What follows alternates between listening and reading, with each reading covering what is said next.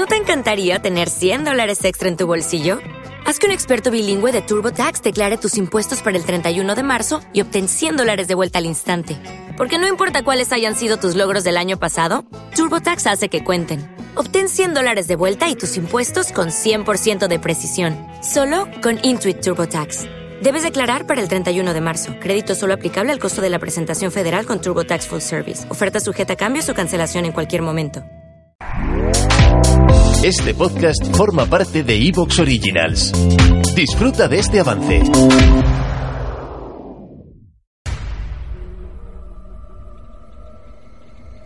Bienvenido al mundo de lo desconocido.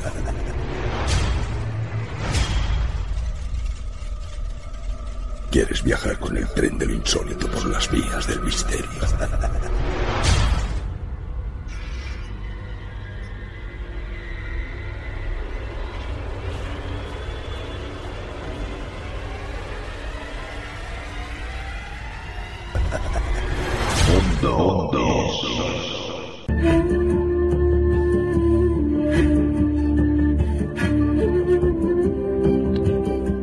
Iniciamos una nueva andadura del lado del misterio, buscando el camino de la verdad.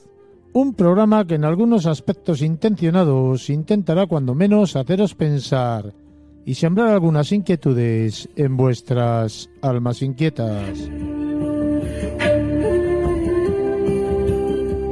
De la mano de un servidor, esta noche iniciaremos Mundo Insólito Radio con el teólogo y psicólogo clínico Gabriel Vildelmar Ortiz. Con Gabriel hablaremos de una parte del Apocalipsis, pero no tanto desde el sentido profético catastrófico como en el sentido de la denuncia contra el poder, contra el imperialismo y contra otras muchas formas de odio y opresión. Con Gabriel hablaremos esta noche de los cuatro jinetes del Apocalipsis. Seguiremos el camino por el mundo de las aventuras insólitas con el escritor, viajero incansable, buscador de la historia pasada oculta, Ramón Pérez Villamil. Ramón nos contará algunas experiencias, algunas curiosidades, algunas circunstancias extrañas y algunas peripecias reseñables que ha vivido en sus más de 35 años investigando el pasado de la historia misteriosa por las tierras africanas. Sin prisa, pero sin pausa, llegaremos al Ecuador de Mundo Insólito Radio con el investigador de la fotografía fantasma, Luis Merino. Luis nos hará un repaso a lo largo de la historia de las leyendas y mitologías que han perdurado hasta nuestros días y que hablan de extraordinarios e increíbles animales marinos.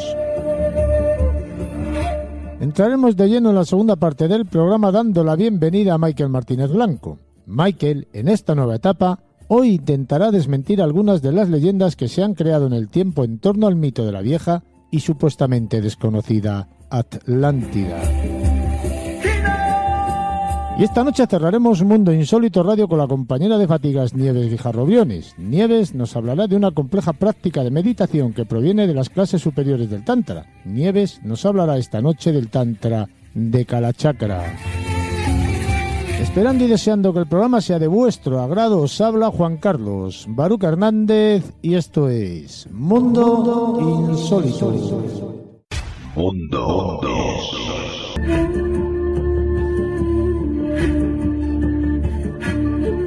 Bienvenido Gabriel, ¿cómo estamos hoy? Bien, encantado de estar nuevamente con, con todos vosotros. Gabriel, miré y vi un caballo bayo.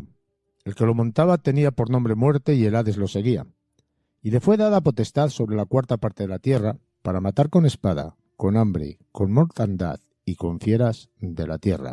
Esto es un extracto del Apocalipsis 6-7-8 y estamos hablando hoy nada más y nada menos, Gabriel, de los cuatro jinetes del Apocalipsis. Esto pertenece lógicamente a un contexto de carácter profético, profético en, en amplio sentido, es decir, no solo la función que todos conocemos de la profecía, como es referirse al futuro, tratar de profetizar el futuro, sino profético también en el otro sentido que muchos olvidamos, pero que eh, es fundamental, y es el sentido de la denuncia.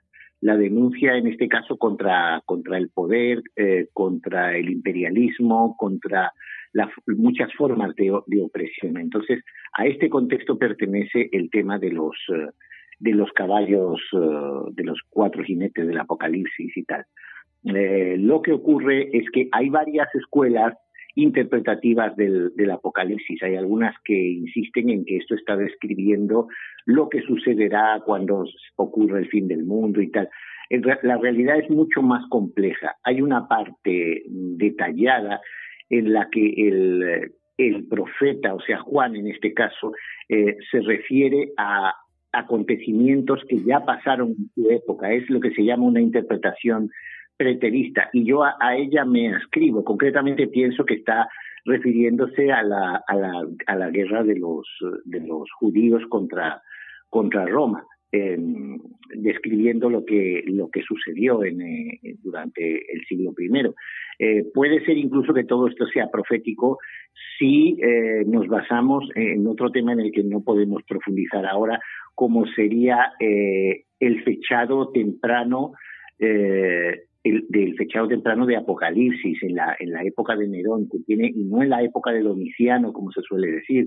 Hay muchas razones para pensarlo así. ¿Qué quiero decir con esto? Que la, que la perspectiva preteísta, o sea, la que ve en el pasado cosas que ya se han, ya se han cumplido, pasado nuestro, pero presente y futuro para el profeta, eh, no excluye la realidad de auténticas profecías en el sentido de visiones del futuro, para nada. Por ejemplo, la bestia, la bestia del Apocalipsis, dice claramente que era, ya no es, hace al octavo, se refiere al octavo rey o a la octava cabeza, pero es uno de los siete anteriores y camina hacia su destrucción. Los análisis sugieren que se refiere lógicamente a Nerón y al mismo tiempo representa al imperialismo presente y futuro para su época. Eh, efectivamente ese, imperialismo romano en la época de Juan recibía la sumisión y la alianza de los pueblos bárbaros eh, paganos eh, en aquella época, mm, pero él, él, explica que durante un breve tiempo futuro, de hecho 300 y pico años después de la época de Juan, futuro pero cercano a la decadencia de Roma, estos, estos pueblos bárbaros tendrán el poder el poder de igual a igual con Roma y después se volverán contra ella y la incendiarán. Eso, eso se cumplió admirablemente. O sea que no hace falta decir que el Apocalipsis se refiere a lo que sucederá al final de los tiempos, todo es que también una parte, pero no lo que se suele interpretar, no el grueso del Apocalipsis, no hace falta asegurar eso para defender que haya profecías. Efectivamente, hay profecías auténticas y aparte se puede demostrar porque sabemos documentalmente, históricamente, que el Apocalipsis circulaba ya mucho tiempo antes de, la época de la caída de Roma, muchos siglos antes, ¿no?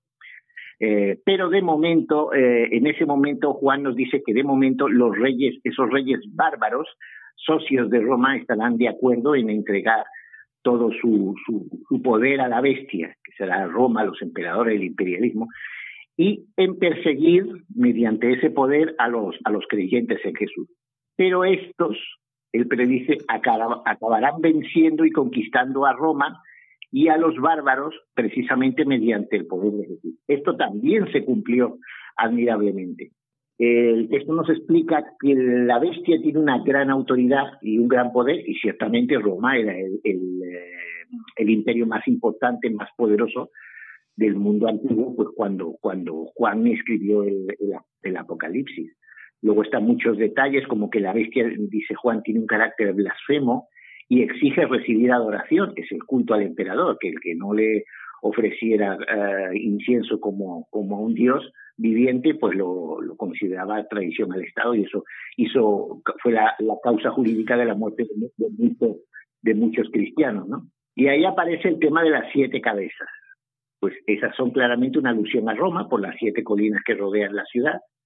Roma, que también es llamada Babilonia, es la ciudad del comercio mundial.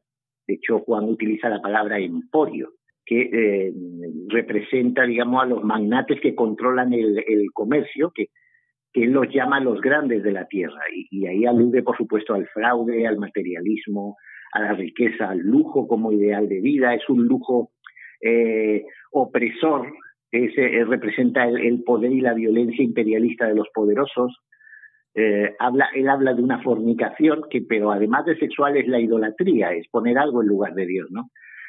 Entonces, él, él comenta que la injusticia y la corrupción de ese sistema han digamos, contagiado a todo el mundo tanto a los poderosos como, como al pueblo, y eh, es, es, un poder de luego esplendoroso que asombra porque es esplendoroso, pero en realidad oculta maldad, es un poder maligno, es eh, estamos hablando, Gabriel, perdóname un momento, cuando has mencionado lo de las siete cabezas, estamos hablando de la bestia de siete cabezas y, diez cuernos que sale del mar. Efectivamente, efectivamente. Mm. Eh, estamos hablando de eso que no es otra cosa que el, digamos que la representación del imperialismo con sus distintos reyes de la época en que en que Juan escribió el, el Apocalipsis. Sí, porque estamos hablando de que la bestia esta de siete cabezas representa de algún modo, por decirlo de algún modo, el sistema político mundial.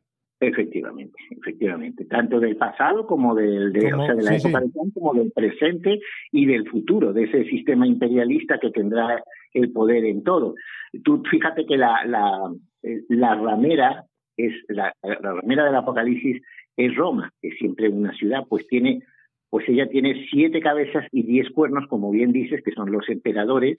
Está llena de nombres blasfemos, que es lo que he dicho del culto a los emperadores, de idolatría, las estatuas de los dioses, está, y sentada sobre la bestia, igual que Roma es mm, la capital del imperio. O sea, la bestia no es Roma, la bestia es el imperio o el imperialismo. Dice que es está sentada sobre la bestia en medio de muchas aguas, claro, en el centro del Mediterráneo, y dice también Juan que está borracha de la sangre de los mártires, que es la persecución de, la, de los cristianos en esa época. Entonces, eh, luego cuando pasa eso y, Juan habla de la bestia eh, que se vuelve en, contra de la ramera para destruirla, o sea, cómo se sublevarán las tribus eh, habla del incendio también, del incendio de Roma, de la guerra civil romana tras el suicidio de, de, Nerón. Y es en ese contexto donde empieza los, los sellos, los siete sellos, y ahí empiezan los, los jinetes del Apocalipsis.